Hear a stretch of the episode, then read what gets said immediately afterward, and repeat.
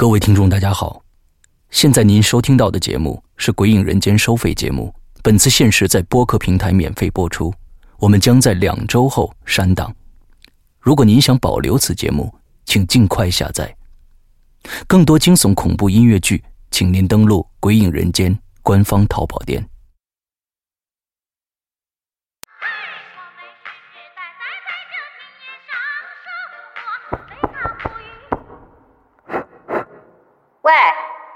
喂喂，有有人没？有人啊，那有有有就行了。赶紧的，那啥，呃，老少爷们们注意一下啊！我是鬼影村居委会的，这手里头活儿先撂下，跟大伙儿说个事儿啊。这个为了丰富咱村的业余文化生活，从这周天起，也就是公元后两千零一十五年八月十六号起，咱村儿那个叫叫叫叫啥玩意儿？你咋这还记不住呢？鬼语者是呗？干啥呀？你说他这家门儿咋起这么土呢？真是。俺们村儿，呃，鬼语者文艺队里头找了十个最会唠嗑的人儿，给大家讲讲闹鬼的事儿啊！哎呀妈，讲的老瘆人了，跟你说。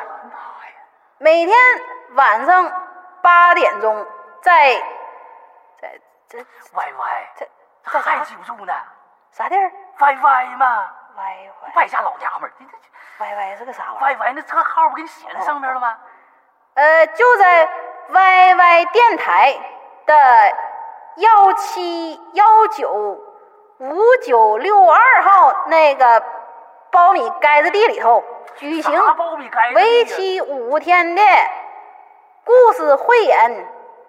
呃，再说一遍啊，是 YY 电台幺七幺九五九六二号苞米盖子地里头，为期五天啊。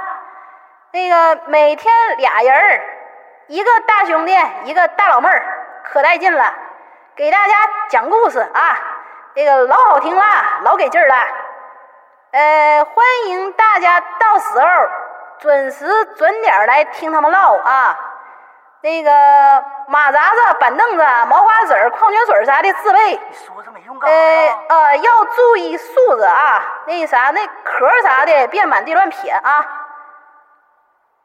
还不是不还有那招铁柱的事儿吗？哦不那猪给您地呃，管对了，那个四大队那个赵铁柱，赵铁柱，你管好你们家那花尾巴猪啊，别老上人李二狗家去拱人白他地儿去，听见没？再让李二狗跟我告状，我扣你工分儿知道不？没了。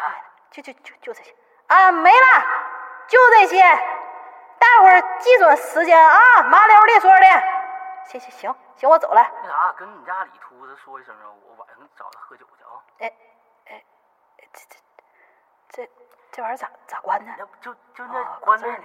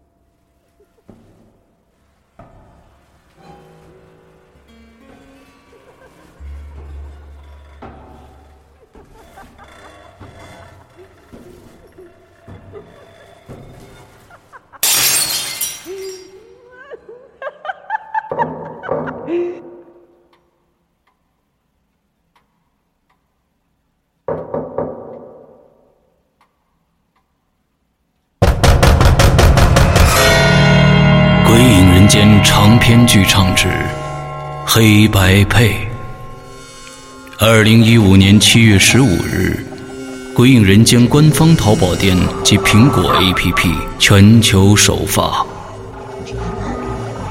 你怀疑过你的世界吗？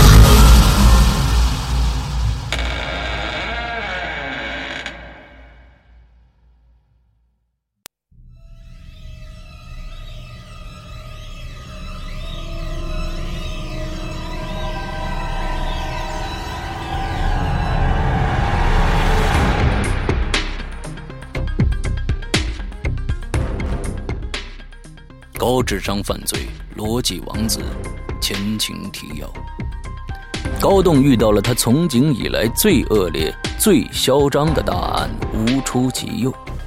在案发现场，高栋在围观的人群中发现了阔别多年的同学徐策，相互留了电话和住址。案情分析会上，最后得到的结果却是令人不解的：凶手整个杀人过程。没有留下任何的人证、物证。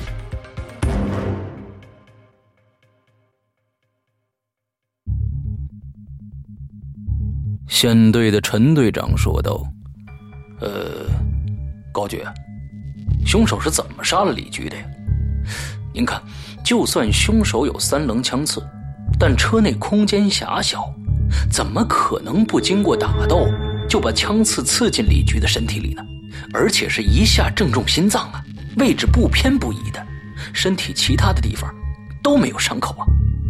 高栋说道：“嗯，陈队长这个问题问得好，答案只可能是，凶手把枪刺刺进李爱国的心脏之前，李爱国就已经不动了，完全丧失了反抗能力。因为如果李爱国能动。”凶手无论如何也没办法只一下就刚好扎准了心脏的位置，而身体的其他地方不留下任何的伤口。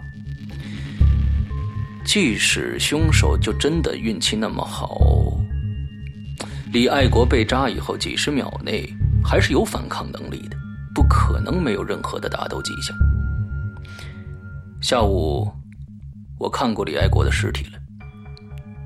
当时我发现李爱国耳朵根下方的脸部位置，有那么一块烫伤的痕迹。我跟陈法医当时讨论了一下，我们一致认为，应该是凶手拿了一根高压电击棒，先用电击棒击昏了李爱国，再对准心脏，用枪刺一下扎准。当然了，死亡到今天下午已经过去大半天的时间了，所以。法医没法通过体液啊鉴定李爱国死前是否受了电击，这只是我们的推断而已。不过，这也是最有可能的推断了。会议室里唏嘘一片，因为在这个普通的县城里，从没有遇过有人行凶之前先用电击棍击昏，再直接往致命器官上扎一刀的事儿。高栋接着说：“呃，基本的案情呢，介绍到这儿。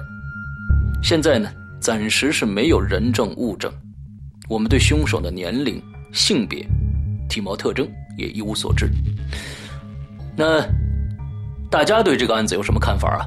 都提出来吧，集思广益嘛。”这时，高栋的骨干科员张一昂说道：“高局。”凶手杀人后没拿钱物，说明是仇杀。我认为可以从死者的社会关系角度入手啊。底下又开始议论了，纷纷讨论着谁跟公安局副局长有仇。这么一说起来，跟李爱国有仇的人那可就多了去了。但要到杀人泄愤的这个程度，似乎一下子想不出来。况且，就算有仇，有几个人有这个胆儿呢？敢杀公安局的副局长？这显然是必破的大案，而且，要是被抓着了，那就是死路一条。这时，另一个老刑警有不同的意见。哎，我看呐，凶手在挡风玻璃上留下那幅字儿啊，也不一定是凶手和死者就有仇，可能就是一个仇视社会、报复公务人员的货色。高栋这个时候插了一句：“杀够局长一十五，局长不够科长补。”这句话再次从他口中说出来，会议室里虽都是经验丰富的老警察，仍感到一种不寒而栗的阴霾感。高栋哼了一声：“哼，凶手口气很大。”这件事儿震动了省市两级的领导，领导担心按凶手的口气，他还会作案。我不管凶手是不是仇视社会，总之，我们必须尽最快的速度把他逮捕。这番话说的掷地有声，大家都知道，这案子一冒出来，所有人都背负了沉重的压力。其实呢，现场压力最大的不是高栋，而是局长郭洪恩。因为按照公安系统惯例，命案必破。凡是出了命案没有破获的，主管负责人很可能会被调岗。即便负责人的关系硬，未来几年想要升迁也是麻烦重重啊。竞争对手就是个麻烦事儿，他总会把这件事拎出来说的。而这次是个特大命案，更是必破无疑。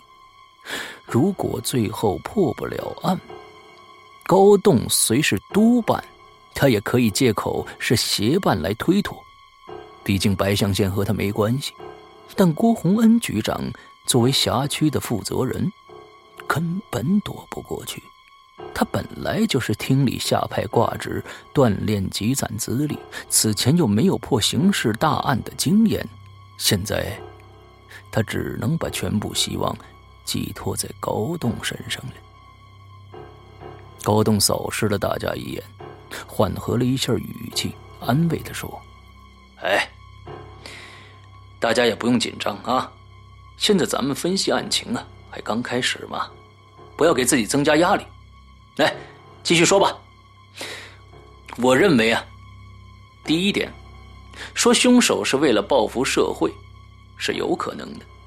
第二点。”凶手是和李爱国有私仇，那幅字是为了转移我们的注意力，让我们的侦查角度转向那些仇视社会的分子，这个也有可能。但是，这两种可能性暂时是没法确定的。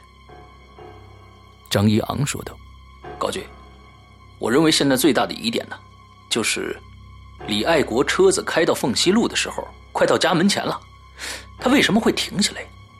而且。”还让凶手上了车，并且他对凶手的举动没有提防。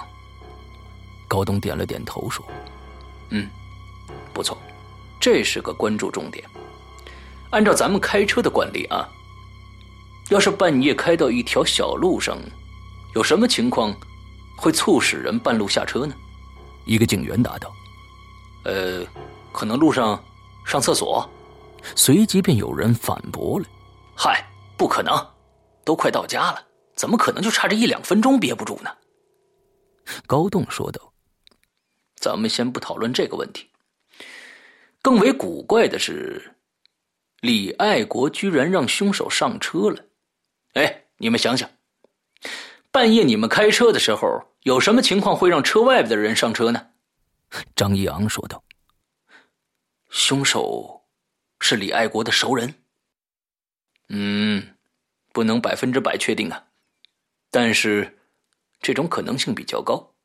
局长郭洪恩说道：“哎，那看来还是要仔细查一查李爱国的社会关系吧。”高栋接着说：“对，另外呢，从凶手精心准备的谋杀来看，凶手是提前在路上蹲点的，守着李爱国回家的。而从案发现场的情况判断。”凶手只有一个人。现在的问题是啊，凶手怎么会知道李爱国昨天晚上会晚回家的？这里边有三种可能性。第一种情况，昨天晚上和李爱国一起打牌的朋友中，有一个人是同伙。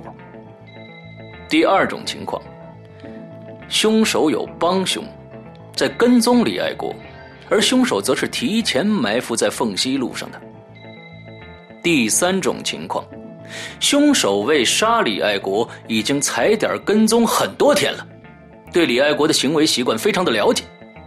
昨天他已经事先跟踪过李爱国了，知道他在酒店打牌回来可能挺晚，所以事先埋伏在凤溪路上了。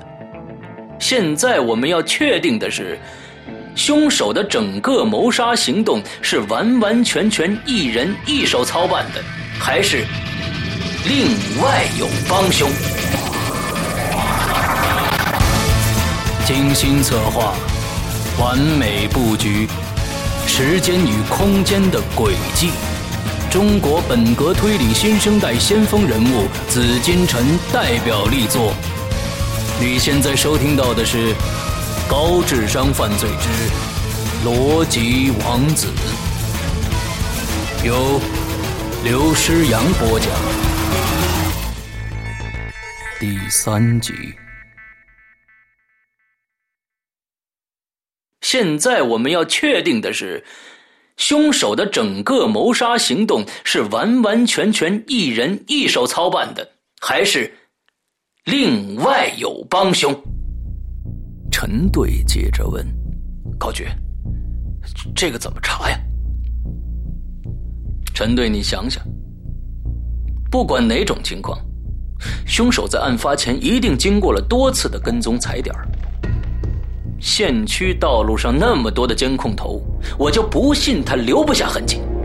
郭洪恩马上说道：“好，我马上安排人去查。”哎，郭局啊，这块工作量很大，先放一放。我们这几天呢，有更重要的事陈队啊，下午让你跟交警拿沿海南路和沿海北路的两处监控，拿到了吗？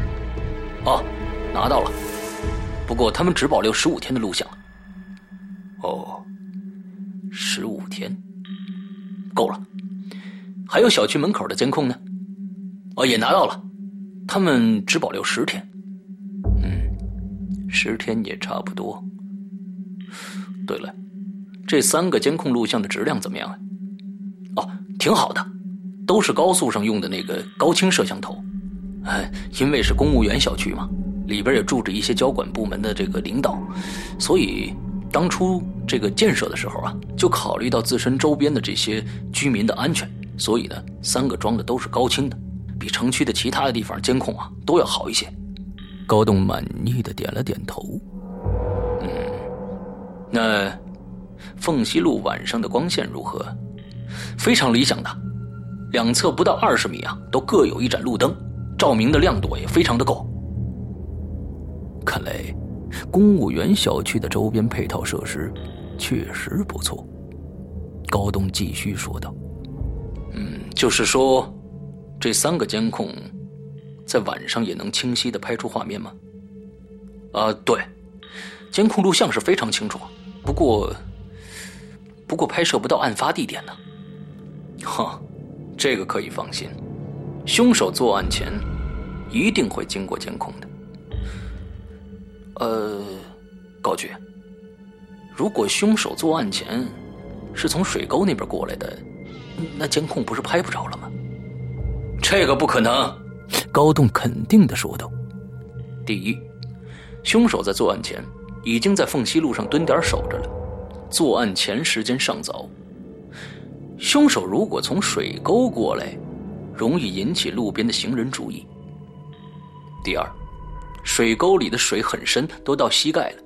凶手如果裤子湿了，这不就引起了死者的警觉了吗？当然了，你或许说，凶手裤子湿了，躲在某个角落里换干的。他这么做太折腾了，隐患很大，不符合凶手干净利落的作案手法。呃，大家注意没有注意案发所在地的地形啊？案件发生在南北走向的凤溪路的南端。那凤西路最南端与沿海南路的交叉口有一个监控探头。凤西路的中段，也就是小区的正门口，有一个探头；北端和沿海北路的交叉口也有一个探头。虽然案发地点没有探头，但整条凤西路两头和中间都有探头。一边是小区的高墙，凶手爬不过去；一边是荒田，凶手来的时候不会从荒田走。这就是说，整条凤西路完全是个封闭的区域。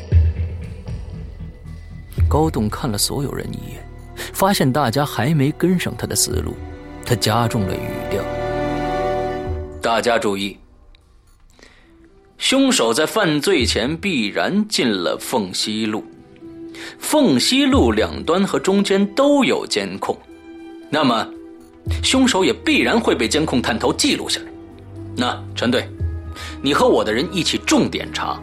昨天六点以后，每个人、每辆车，凡是进入了凤西路之后没有离开下一个探头的，或者车辆半路下过人，就表明此人滞留在凤西路上了。那么，他就有可能是凶手。此话一出，会议室里瞬间群情激愤。高栋果然是经验丰富的刑侦专家呀！一个彻头彻脑没有人证物证的死案，那么快就找出了方向。这条思路理清楚了，后面的工作就有方向了。凤西路不是主要道路，车流行人数量有限，调查应该不会太困难。正当大家为了有方向充满信心的时候，高栋接到了个电话。喂，请说。嗯，嗯，好吧。打完电话，他沉默了片刻，最后说道：“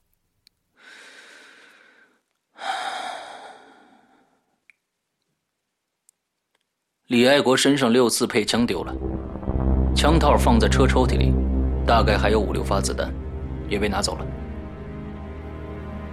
郭洪恩抿抿嘴，没说话。他毕竟是领导级别的人物，不能让别人注意到他的焦虑。大家也都是一片沉默。高栋轻咳了一声，说道：“现在大家都知道了，凶手手里有枪。”咱们必须抓紧逮捕。现在一共有五方面的工作要做啊。第一，陈队，马上按我说的查凤西路的三个监控，这是现阶段最重要的工作。第二，呃，国爵，需要你这边安排一些人查查全县的道路监控，看看案发前的一段时间里李爱国的车子后面是否有可疑的车辆跟踪。第三，呃，张扬。你联系省厅的物证专家啊，把案发现场的所有遗留物全部重新鉴定一遍，看看是否能找出某些线索来。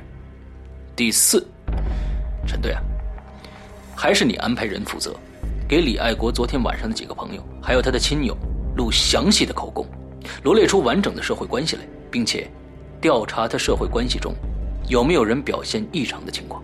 呃，第五，国局啊。还是要麻烦你。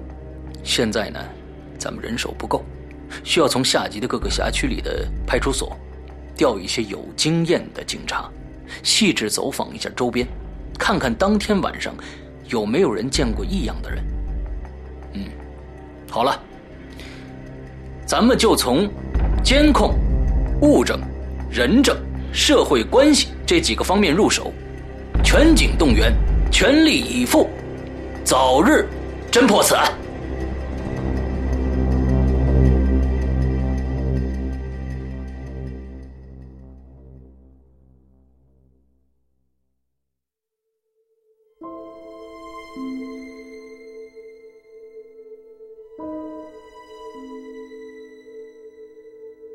徐策笔直的坐在椅子上，看着手里的六四式手枪，他在思考：高栋带队督办，他会从哪个角度入手呢？时间也是晚上九点了。这个时候，徐策接到电话，是高栋打来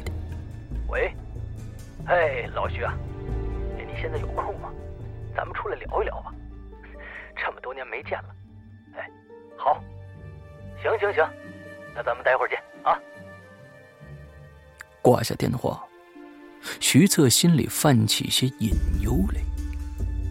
高栋为什么找他呢？难道昨天的行动有瑕疵吗？徐策仔细回忆了昨天晚上的每一个细节，不可能。不会留下任何瑕疵的。他深呼吸了几口，平复心率，随即拿起手枪，步入到后屋。出来后，身上已不见那把手枪了。他走到院子里，那儿停了两辆车，一辆是墨绿色的现代，一辆是黑色的奥迪。他坐上了现代车。开到离公安局不远的一条街上，那儿有一排排档。他放低车速，降下车窗，向外观察着。哎，老徐，这边这边，哎，快过来！最外边的一间夜排档里，高栋穿着便衣招呼着。徐策停好车，不紧不慢的走过去，坐下来。哎呦，快来来来，老徐，吃点什么？我这儿啊。有一个小时空闲，你也知道早上出事儿了啊，我真是忙不开。这不，待会儿还得回局里呢。咱们老同学十多年没见面了，今天难得逮着机会，我总得和你吃个饭。哈哈，哈哈。既然你忙，我怎么好意思打扰呢？哎，千万别这么说啊！咱们难得碰面嘛。你看，你呢，那么多年在美国。我呢，成天跟这些案子打交道，哈哈，咱们聚在一起的机会有多少啊？这回呀，你说说，啊，刚好你回国，我又偏偏遇到这个案子来到了白象县，你瞧瞧，这不是缘分吗？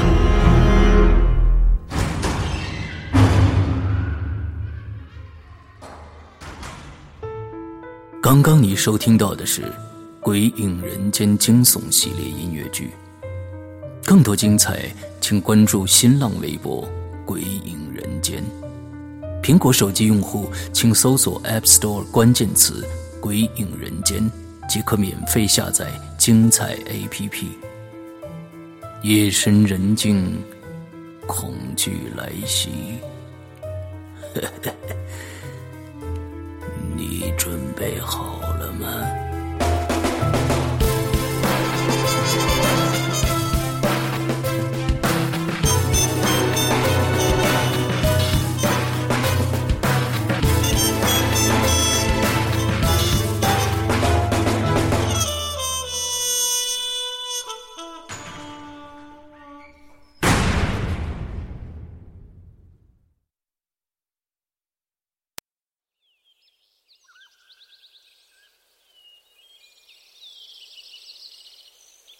清晨，当你从噩梦中惊醒，看着眼前的世界，庆幸自己还活在这个世界上，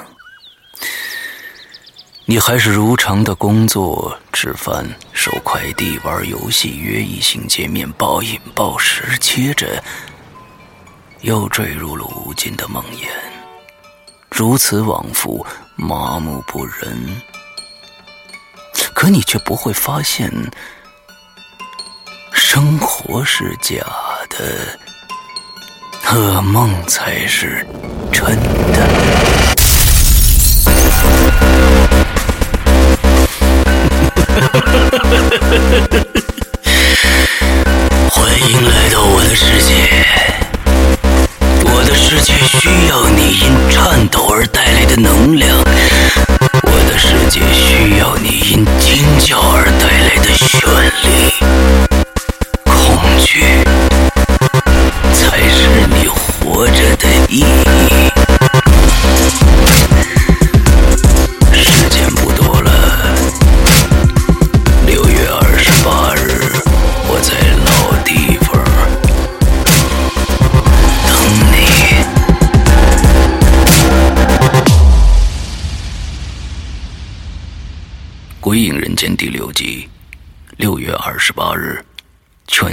发生。